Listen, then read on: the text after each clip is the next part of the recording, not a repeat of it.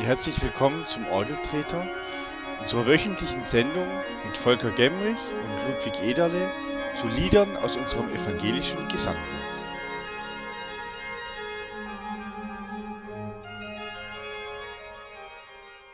Herzlich willkommen zu einer neuen Folge unseres Orgeltreter-Podcasts, die fast wöchentliche Besprechung eines Liedes aus dem evangelischen Gesangbuch, zu der ich wieder heute ganz herzlich, wir hören es schon am Lachen im Hintergrund, den Volker Gemrich, Pfarrer aus Kochendorf, hier begrüßen darf. Grüß dich, Volker.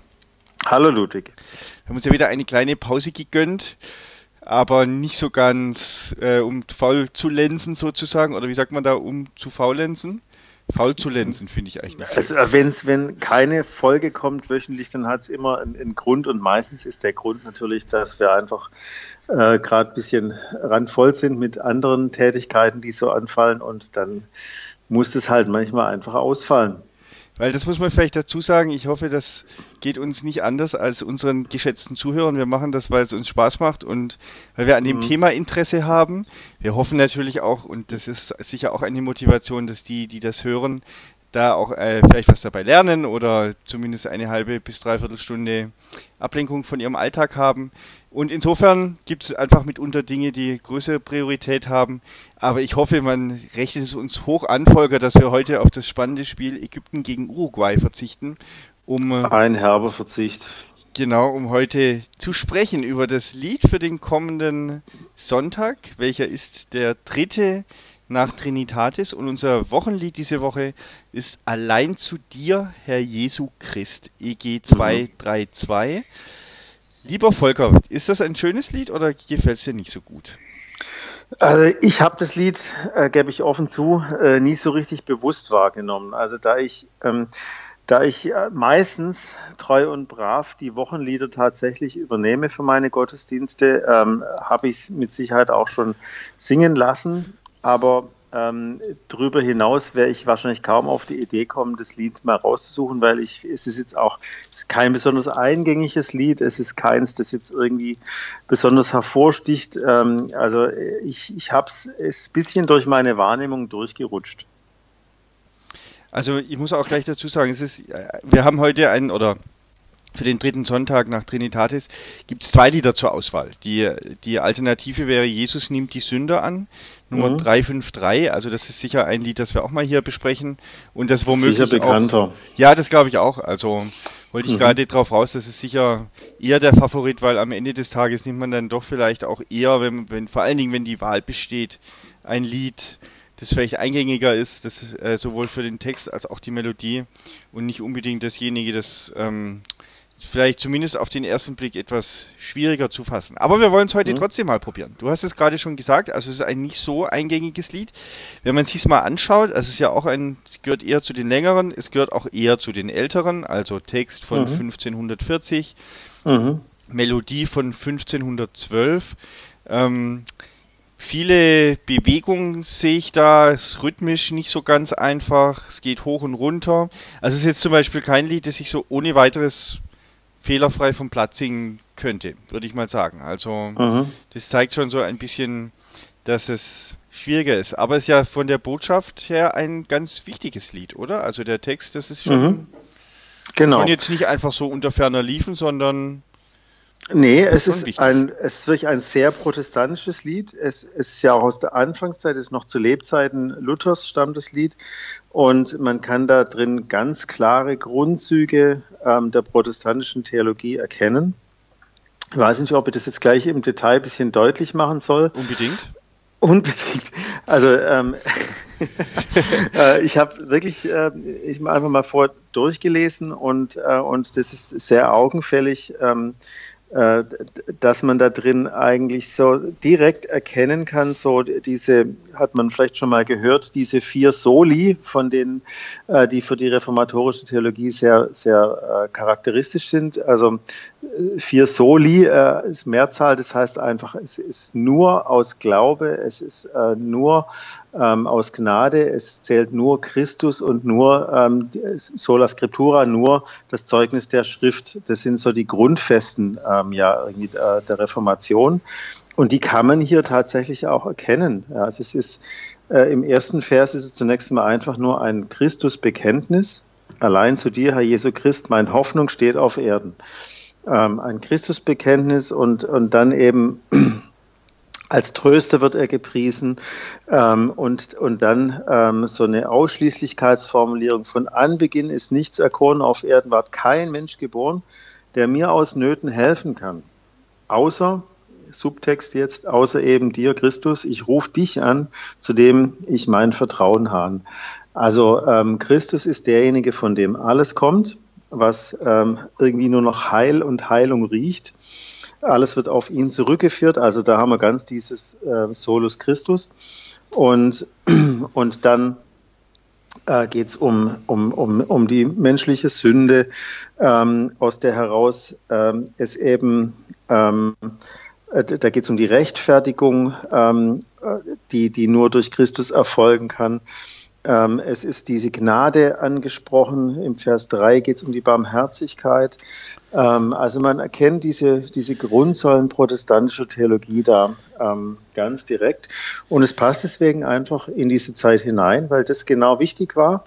Damals die die Lieder, die hatten natürlich auch einen ähm, volksbildenden Charakter oder volksbildende Absicht, Intention mit drin. Ähm, das hier an diesem Lied konnte man wirklich singend lernen, worauf es denn im Protestantismus ankommt. Spannend. Und das ist ja auch eine Zeit, die sehr den unseren evangelischen Glauben geprägt hat, so das frühe mhm. 16. Jahrhundert. Also wurde das mhm. sicher mit mit Fleiß, wie man so schön in Schwaben sagt, ähm, auch so gedichtet, vermute ich. Wobei, mhm.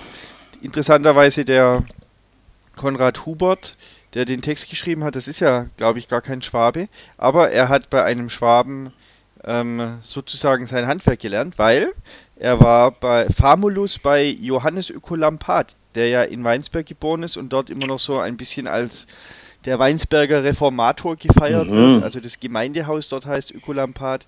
Und das mhm. finde ich persönlich natürlich spannend, weil ich jahrelang in der Weinsberger Jugendkantorei wöchentlich ja. dort geprobt habe. Da und bricht sich doch der Lokalpatriotismus Bahn. Absolut. Und für euch ist ja äh, Weinsberg auch nicht so arg weit weg. Nee, Weinsberg ist ja ums Eck. Ähm, heute Abend übrigens, kleine Randnotiz, wird nämlich zum Beispiel sogar äh, der Kirchenbezirk Neuenstadt aller Voraussicht nach beschließen, dass er sich mit dem Kirchenbezirk Weinsberg fusionieren wird. Ah. Ähm, also mal wirklich super aktuelle Randnotiz. Mhm. Ich gehe nachher auf die Bezirkssynode, ja, und da wird es wohl beschlossen werden. Mhm. Also die Welt ist klein und Konrad, Konrad Humbert, also nicht Hubert, doch Hubert. Mhm. Nee, er, er ist wohl auch unter Humbert irgendwie ähm, bekannt, äh, ist ein Badener. Also er mhm. besuchte in Heidelberg die Schule und mhm. ähm, studierte dann in Basel eben bei Johannes ah. Lampat. Also er selber mhm. hat mit mhm. Weinsberg nichts zu tun, aber so indirekt schon dann. okay. Also, aber äh, wir sind etwas äh, abgeschweift. Also es ist eine, eine zentrale ähm, Lehrstunde sozusagen in mhm. evangelischer Theologie, dieses Lied. Ganz genau. Es geht einfach um die Rechtfertigung des Sünders aus Gnade. Ja. Und ähm, das geschieht eben nur ähm, durch Christus ähm, aus Gnade und durch Glauben und nach dem Zeugnis der Schrift. Und, äh, und das sind nun wirklich die Grundfesten und die sind hier eigentlich wirklich sehr schön durchbuchstabiert. Ähm, ich, ich denke, die, dieses Lied wird, hat einfach eine ganz wichtige Bedeutung gehabt in, in dieser Frühzeit und ähm, ich denke mir, es wird auch äh, dem Herrn Luther recht gut gefallen haben.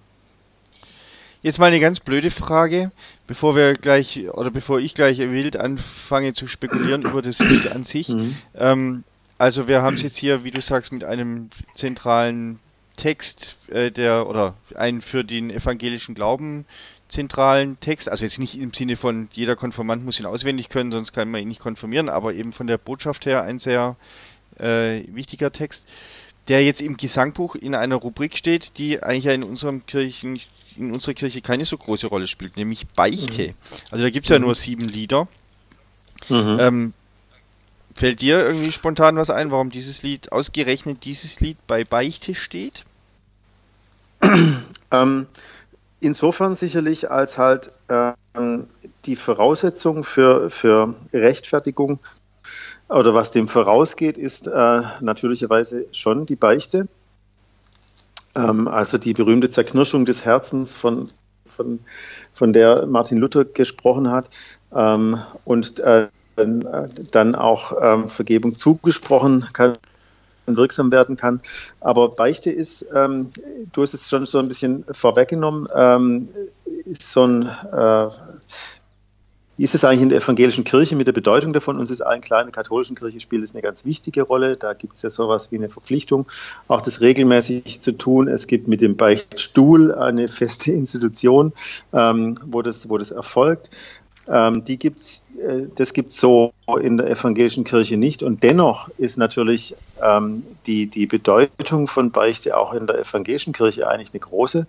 Ähm, einfach insofern ähm, äh, Vergebung, ähm, Vergebung ja natürlich ein großes Thema ist und, äh, und, und Beichte und ein Bereuen ähm, einfach dann notwendigerweise zusammen, äh, zusammengehört. Ja? Ähm, also Vergebung ohne, ohne Beichte und ohne eine Einsicht, auch in der Verfehlung oder sowas, ähm, äh, ist ja irgendwie nur die halbe Miete. Sind der katholischen, achso, Entschuldigung, ja, nee, wollte ich Nehmen, nee, frage ruhig dazwischen mit der katholischen Kirche, weil wir da auch kurz waren. Was meinst du? Das ist, da ist es ja sogar eines der sieben Sakramente, also ein ganz zentrales ja. und in unserer, mhm. äh, vielleicht könnte man böse sagen, etwas entritualisierten äh, Liturgie ist es, oder in, in, unserer etwas entritualisierten Kirche ist es ja, also, ich kann mich, mhm. ähm, wie soll ich das sagen, ähm, natürlich schon so immer als Bestandteil der Abendmahlsfeier seine mhm. Sünden bekennen, aber genau. das tut ja jeder für sich. Also ist jetzt nun nicht so, dass ich dann nach vorne trete das und sage, richtig, ich ja. habe meiner Tochter mhm. heute Morgen die Ohren lang gezogen, weil sie frech war und das möchte ich gerne beichten und bereuen. Also diese kollektive Beichte, ähm, die ja ja wirklich Bestandteil auch der Abendmahlsliturgie ist, das ist eigentlich der Ort, auf den hin sich Beichte in der evangelischen Kirche für die meisten Menschen, möchte ich sagen, so ein bisschen zurückgezogen hat. Ne? Und die Einzelbeichte tatsächlich ganz klassisch im persönlichen Gespräch, ähm, die ist ziemlich im, in, ins, ins Hintertreffen geraten. Ich hatte auch in meiner ähm, pastoralen Praxis wirklich nur wenige ähm, Beispiele, wo das explizit Thema war. Es war eher so in seelsorglichen Gesprächen, dass deutlich geworden ist, dass, dass es eigentlich schon so ein bisschen das Subthema ist bei, bei einem Problem und es auch der Person gar nicht so klar war, dass es eigentlich auch darum geht, ähm, loslassen zu können von, von einer wirklich von von einer Verfehlung, von einer Schuld, die da war. Ähm, und, äh, und das ist dann aber erst im Laufe des Gesprächs rausgekommen, dass es eigentlich im Grunde ein Beichtgespräch ist. Ja, aber man hat es, glaube ich, so als Thema gar nicht mehr so sehr vor Augen. Man ist dann, ähm, man spürt dann nur so ein, so ein wenig schwer oder schwer definierbares äh, Grummeln, ein, eine, ein, ein Unwohlsein, ein, ein Unglücklichsein ähm, mit, mit sich selber, mit seiner Situation. Und ich glaube, auf die Idee, dass sowas vielleicht auch ähm, mit einer Verfehlung zu tun haben könnte, äh, da kommen gar nicht mehr so viele Menschen. Aber es bewegt sie halt doch. Das ist dann sehr evangelisch, wie es in der zweiten Strophe dieses Liedes steht. Also die geht ja los mit Meine Sünden sind schwer und übergroß und reuen mich von Herzen, dass eigentlich die diese Befreiung dieser mhm. Sünden durch Jesu Tod und Schmerzen geschieht und eben nicht durch Beichtstuhl und womöglich Scheck unter Pfarramtstüre, so nach dem Motto, ich habe gesündigt und möchte mich davon gerne reinwaschen. Eigentlich kann es nur einer. Mhm, mhm. Also da schneidet man natürlich nochmal ein, ein anderes Thema an. Gell? Okay. So, das ist dann letztlich gleich auch die Deutung des Todes Jesu. Was machen wir daran fest? Ähm, es gibt so eine altkirchliche äh, Bekenntnisformel, die ist wirklich ganz früher bestanden, nämlich die, die praktisch besagt, Christus starb für uns. Aber was bedeutet dieses für uns? Ähm, jetzt genauer hin, und das ist dann wirklich schon Sache der Deutung, und es ist sogar innerhalb vom Neuen Testament gibt es da schon verschiedene Lesarten, was das denn bedeuten könnte. Versteht man es eben tatsächlich ähm, so als eine Art Opfer, ja, ähm, wo da äh, Versöhnung geleistet wird durch ähm, wirklich ganz klassisch, wie man das aus dem Alten Testament kennt, mit einem Opfern von, da muss Blut fließen, ja, so ähm, dieses. Ähm, äh, oder, oder versteht man es äh, ähm, als ein geduldiges, ähm, als ein Treubleiben bis in den Tod, als ein ähm, also, das ist jetzt schwierig, weil wir ein ganz neues Fass aufmachen. Okay. Ne? Und ich, ich tue mich jetzt nur schwer, einfach so ganz platt zu sagen, ja klar, diese Vergebung geschieht durch, geschieht durch, durch Tod, äh, durch Kreuz und Tod. Ähm, da muss man aufpassen, welches Fahrwasser man, man gerät. Äh, das ist tatsächlich auch ziemlich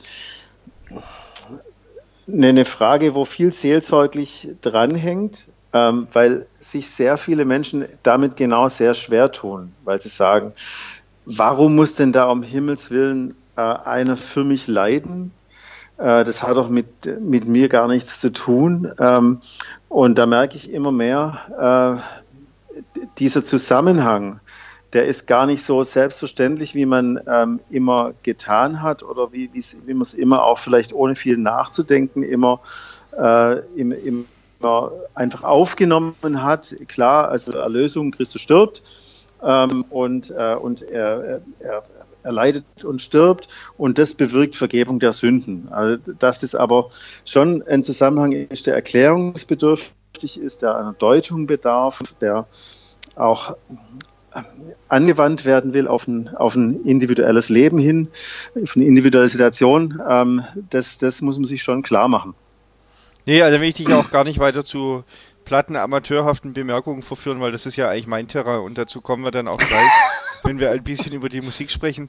Vorher vielleicht nochmal geschwind mhm. ähm, ein bisschen äh, Housekeeping sozusagen, also mhm. unseren Orgeltreter-Podcast, den gibt es bei iTunes und bei Soundcloud und die einfachste Adresse ist immer einfach orgeltreter.de, also Orgel und dann der Treter wie der Treter.de. Ähm, dort gibt es auch alle Links zu iTunes und auch zur Kirchengemeinde in Kochendorf, wo Volker ja der geschäftsführende Pfarrer ist. Ein paar Infos über ihn und über mich, also auch alle vergangenen Folgen wo wir im Übrigen jetzt gerade so zu den letzten zwei, drei gar nicht arg viel Feedback bekommen haben. Was ich eigentlich ein bisschen schade finde, weil die, die Zahlen, also unsere Hörerzahlen steigen und steigen. Also sie sind immer mhm. eigentlich dreistellig, aber dieses Mal waren irgendwie, mhm. entweder wir haben äh, erschöpfend alles besprochen oder ähm, die Leute waren am Ende der Folgen so müde, dass sie gar nicht mehr geschafft haben, noch eine Frage zu schicken. Also wir freuen uns einfach über Feedback, will ich damit sagen. Gerne per Mail, Twitter, Anrufen ist ein bisschen schwierig, aber äh, würde auch gehen. Postkarte schreiben freut uns natürlich auch. Also jedenfalls alle äh, Daten, wie man das tun kann, ist auf mhm. orgeltreter.de zu finden und da eben auch die letzten Folgen. Heute haben wir die Folge 13 zu Lied Allein zu dir, Herr Jesu Christ. Und jetzt haben wir ja schon viel über den Text gehört. Vielleicht noch ein paar äh, Gedanken zur Musik. Also wir hatten schon gesagt, es ist eine sehr verspielte Melodie, finde ich, auch in diesen äh, Über Überbindungen, wo der Text sich so gleich in der ersten Zeile Jesu Christ so über mehrere Töne verteilt. Also eigentlich eine sehr typische ähm, eine sehr typische Melodie auch für diese Zeit, in der sie entstanden ist. 1512 erstmals bei Paul Hofheimer, einem österreichischen äh, Kirchenmusiker, der wohl zu seiner Zeit da auch sehr bekannt war und der unter anderem auch ein bekannter Odenkomponist ähm, mhm. wohl war. Ähm, genau, also wir haben auch schon gesagt, es ist schwierig zu singen. Ganz spannend fand ich, das hatten wir jetzt ja vorher mal kurz besprochen. Es gibt so in dieser, in diesem Lied eine eine Zeile, die wiederholt wird. Und zwar ist sie nach dem Doppelstrich, also nach der Wiederholung, kommen so ähm, wie viel, acht Töne, die genau so äh, zweimal stattfinden, so als wären sie ein würden Sie eine zentrale äh, Textstelle unterstreichen oder so? Und dann hatte ich im Vorfeld, äh, ich hatte ja schon gesagt, das wilde Spekulieren äh, und äh, einfache, einfache amateurhafte Thesen sind ja dann meine, mein Spezialgebiet hier. ähm, Also die, die Musik ist 30 Jahre entstanden, bevor dazu dieser Text komponiert wurde. Also vermutlich wurde er dazu komponiert oder er wurde dann damit mhm. unterlegt. Was ja zum einen haben wir auch festgestellt in dieser Zeit durchaus üblich war. Also ähm, weltliche Musik. Bach hat es ja sehr gerne gemacht. Also Bach musste ja, ja wenn in Leipzig irgendwie der der Gemeinderat neu gewählt wurde, dann gab es da eine Ratswahlkantate des Thomaskantors und er hat es dann sehr gerne gemacht, dass er die die konnten ja natürlich nur einmal aufgeführt werden oder zum Geburtstag des Fürsten ähm, oder so konnte nur einmal aufgeführt werden, weil das äh, Gebot also die der Respekt vor dem vor dem äh, entweder dem gewählten Rat oder dem äh, Geburtstag habenden Fürst, dass man das jetzt nicht alle Jahre wieder aufführt oder gar noch zu anderen Geburtstagen anderer Leute oder so. Aber er hat dann einfach die Musik genommen und mit einem geistlichen Text eine Kantate draus gemacht, die dann an anderer Stelle äh, aufgeführt wurde. Also zum, die, das berühmteste Beispiel ist da ja die erste Kantate aus dem Weihnachtsoratorium, mhm. die auch so eine zunächst weltliche Veranstaltung war. Und vermutlich ist dieses Lied auch ein weltliches Lied gewesen, weil es steht also extra im Gesangbuch. Es wurde dann um 1541 geistlich äh, erstmals mhm. äh, verwendet. Und die Mutmaßung liegt dann doch vielleicht nahe, dass, weil diese Textzeile, die bei dieser wiederholten Musik steht, ähm, hat eigentlich theologisch keine große Bedeutung, oder? In der ersten Strophe heißt es, von Anbeginn ist nichts erkoren, auf Erden ward kein Mensch geboren kann man noch sagen, okay, das ist eine wichtige Feststellung, dass ähm, das so war, aber dann in der zweiten ist es einfach ein, ein, halber Satz aus einem halben Satz eigentlich und zeige deinem Vater an, dass du hast genug für mich getan. Also es, sind alles keine Texte, wo man sagen würde, also die sind ganz besonders wichtig in diesem Lied und deswegen müssen sie mit den gleichen Tönen nochmal und vor allen Dingen der gleichen Tonfolge auch nochmal unterstrichen werden. Oder siehst du das anders? Also sagen wir so, ähm, man hätte vielleicht das, die Aussage, die hätte man vielleicht auch direkter drauf zugehen können. Ne? Ähm, also bleiben wir mal beim Beispiel erster Vers. Ähm, da hängt es halt, da will er sagen, mit diesen, da brauchst du ziemlich lange zu, aber er will eigentlich sagen, dass es eben außer Christus niemand äh, gibt, der äh, ihm als Sünder aus den Nöten helfen kann. Und, und das macht er halt so ein bisschen kunstvoll, indem er einfach sagt, also äh, von Anbeginn ist nichts erkoren auf Erden, war kein Mensch geboren, von dem man das sagen kann, dass er mir hilft. Also das ist halt ganz äh, elegant gemacht, finde ich. Ähm, du, du meinst praktisch, das hat so eine Art Füllercharakter oder da muss es jetzt halt irgendwie äh, ausgefüllt werden mit Text oder das ist so deine Annahme? Also meine, meine Mutmaßung ist, dass es ähm, vielleicht eine Textstelle mal war oder einen, einen Text dazu gab, wo eben genau an dieser Stelle einfach so eine zentrale Aussage der Strophe mhm. war. Oder mhm. irgendwie ein, äh, vielleicht dann auch ein, ein Text halt zur Betonung wiederholt wurde oder so. Mhm. Weil mhm. Das finde ich schon auffällig, dass quasi so mitten im Lied genau also identisch die gleiche Zeile wiederholt wird. Also das sieht man ja ganz oft bei Liedern, wo dann zum Beispiel Anfang und Schluss von den, also mhm. wo die Musik ähm, identisch mhm. oder ähnlich ist. Oder so das Ende der, vor dem, vor der Wiederholung das gleiche mhm. ist wie das Ende des Liedes.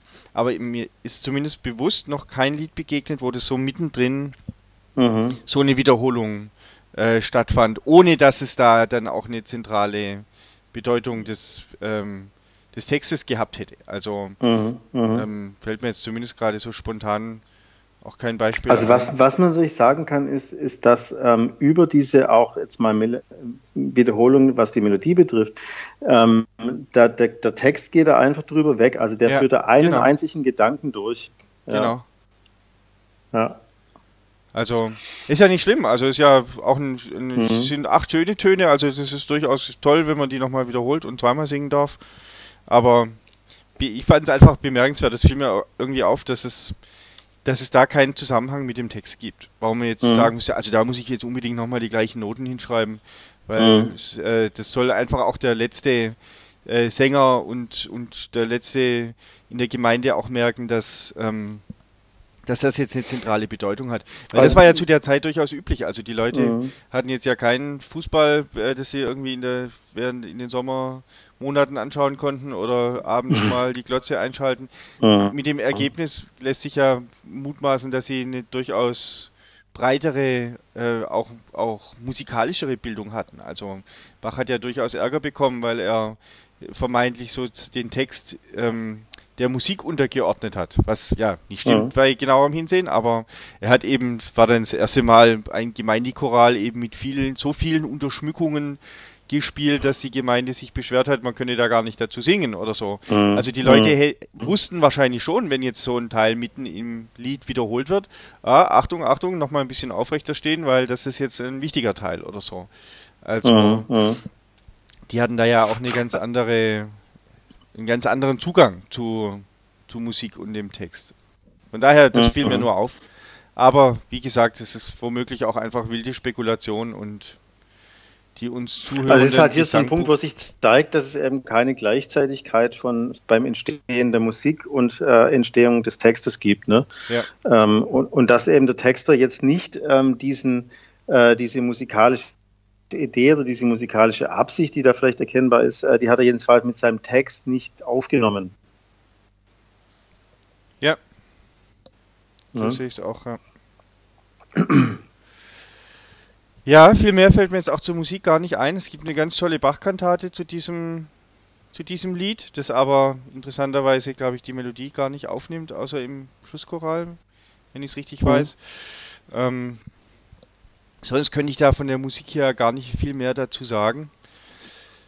Weiß ich, fällt dir noch etwas theologisch Wertvolles dazu ein, das unbedingt noch gesagt werden müsste, ohne dass wir dieses Lied nicht quasi zu den besprochenen sortieren können? Du, nee, also da ist, glaube ich, jetzt ähm, inhaltlich soweit alles gesagt. Wie gesagt, äh, es ist relativ klar von äh, Struktur und, und Inhalt ähm, als, als so ein richtiges Christuslied äh, für mich äh, zu verstehen und zu begreifen. Ähm, und äh, eben was ganz typisches deswegen für diese Frühzeit der Reformation mit einem klar lehrhaften äh, Impetus drin. Also ich finde es ein ganz interessantes Lied. Ich habe in meinem, also ich habe so ein kleines Archiv der von mir beorgelten Gottesdienste der letzten, doch immerhin schon fast 30 Jahre. Und da ist es nicht einmal aufgetaucht. Also ich habe es noch nie. Im Gottesdienst mhm. gespielt, dieses Lied. Ich, ich habe mich auch echt gewundert. Also ähm, äh, ich habe es, wie gesagt, mit Sicherheit schon singen lassen, so einfach als Wochenlied, aber, aber darüber raus käme ich nicht auf die Idee, es zu benennen. Es ist irgendwie, es kommt doch ein bisschen unscheinbar daher, vielleicht auch ein bisschen sperrig äh, mit, mit der Melodie, äh, dass die vielleicht nicht ganz zugänglich ist. Ich habe es jetzt am Sonntag, kommenden Sonntag, habe ich leider, das heißt leider, ich freue mich ja, dass ich mal Gottesdienst frei habe, aber ähm, es wäre ein spannender Versuch zu sehen, ähm, wie die Gemeinde darauf reagiert, ob, sie's, äh, ob und wie sie singen kann. Da merkst du immer sehr deutliche Unterschiede ähm, in der Beteiligung und einfach in der Bereitschaft und Fähigkeit, auch ähm, die Lieder richtig mitzusingen. Ähm, das würde mich hier wirklich interessieren, äh, wie das gelingt, äh, dieses Lied. Und ich, wie gesagt, ich, äh, das ist mir jetzt nicht vergönnt. Ich werde das jetzt nicht erleben am Sonntag, weil ich frei habe. Seid ihr auch gegönnt? Ne? Ja, war nicht schlecht. Also, Volker, dann danke ich dir herzlich für deine mhm. Gedanken zu diesem Lied. Fand ich jetzt mal irgendwie so einen anderen Aspekt mit der Beichte. Und, genau. Ähm, und wir müssen, weil ähm, natürlich das heute jetzt eher im Vorübergehen kurz Thema wurde, ähm, diese Frage der Deutung des Todes Jesu. Ähm, das hat mich jetzt auf dem, äh, in, in dem Zusammenhang eher etwas unvorbereitet getroffen. Es ist einfach ein sehr großes Thema und es ist auch ein sehr sensibles Thema ähm, das äh, vielerorts heftig diskutiert wird und wo sich die Gemüter, äh, die Geister scheiden und, äh, und man oft auch äh, zu handfesten Auseinandersetzungen kommt. Ich denke, wir werden noch ähm, bei anderen Liedern reichlich Gelegenheit finden, es vielleicht mal aufzugreifen, wo es, wo es expliziter auch Thema ist, wie wir denn diesen Tod Jesu verstehen. Ähm, und da lohnt sich ein bisschen, bisschen einzusteigen und so mal die verschiedenen Interpretationsmöglichkeiten vielleicht aufscheinen zu lassen. Tut mir leid, dass es jetzt heute äh, eher so ein bisschen ähm, auch mich unvorbereitet getroffen hat und, äh, und dann, weil es ein komplexes Thema ist, wird es dann auch gleich äh, schwierig, ähm, das mal für sich selber kurz auf die Reihe zu kriegen. Deswegen ist es heute jetzt, glaube ich, erst ein bisschen äh, holprig geworden. Aber ich denke, es wird uns noch bei anderen Liedern ähm, noch, noch viel direkter äh, beschäftigen.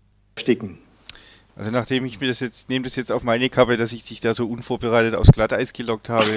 äh, das war erstens gar nicht meine Absicht, aber ich nehme es dann auch auf meine Kappe, dass ich dann für eine der nächsten Folgen ja, mal ein gut. Lied raussuche, wo wir das vielleicht dann fundierter ähm, hören können. Was, was ist damit Das ist auch immer eine Frage, wie man, man gerade drauf anspringt oder so. Ja.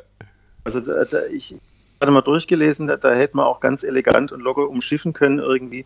Aber es ist tatsächlich ein großes, ich merke es auch für mich, es ist ein großes Thema, weil es immer wieder aufkommt ähm, und ich bei den Leuten auch merke, wie, wie sie das beschäftigt, ja, wie sie damit Schwierigkeiten haben, wie sie damit hadern und andere aber umgekehrt ganz felsenfest äh, auf, auf der sehr traditionellen Weise beharren und, ähm, und äh, zu einem, naja, zu, zu, zu einer ganz grundsätzlichen Frage des Glaubens machen. Ähm, und äh, solche Sachen sind natürlich dann immer sehr spannend, äh, sehr herausfordernd, ähm, aber auch natürlich, ähm, äh, ja, man kann auch zu, zu ganz heftigen Auseinandersetzungen führen. Also dann notieren wir das mal für eine der folgenden Folgen, dass wir da genau. nochmal genauer drauf eingehen. Lieber Volker, vielen Dank. Wir hören uns hoffentlich mhm. in Bälde wieder. Hier bei unserem ja. Orgeltreter. Heute war es jetzt die 13. Folge. Wie gesagt, alle Folgen gibt es auf orgeltreter.de. Wir freuen uns über Feedback und vielleicht auch Fragen oder Meinungen oder Anregungen. Es gibt sicher auch Zuhörer, die womöglich das eine oder andere etwas genauer wissen, zumindest als es meine äh, amateurhaften Beiträge mitunter. Äh, da schließe ich mich direkt mit an. Also ähm, wir freuen uns jedenfalls auf den Dialog und ähm, ja, auf jeden Fall auch über Weiterempfehlungen und alles dazu gibt es eben auf orgeltreter.de. Also, Volker ist zu erleben, ja. gewöhnlicherweise sonntags in Kochendorf um 9.30 Uhr. Wir haben es gerade gehört, diesen Sonntag nicht. Dafür mhm. ist mein Chor diesen Sonntag zu hören, nämlich mhm. in Untergruppenbach. Da haben wir so einen äh, kleinen musikalischen Gottesdienst mit ganz buntem Programm, Kinderchor dabei, meine mhm. Kantorei dabei, Schön. Orgelmusik dabei. Ähm, genau, eine der wenigen Gelegenheiten im Jahr, wo wir da mal äh, singen und aber du bist dann dafür wahrscheinlich nächste Woche wieder Du bist jeden Sonntag äh, am Start mit wenigen Ausnahmen. Ich bin an wenigen Sonntag am Start mit vielen Ausnahmen. Also ja, passt doch gut zusammen. Es ist ein wunderbares Schlusswort, Ludwig. Gute Zeit und bis bald, lieber Volker. Ciao. Bis bald. Tschüss. Tschüss.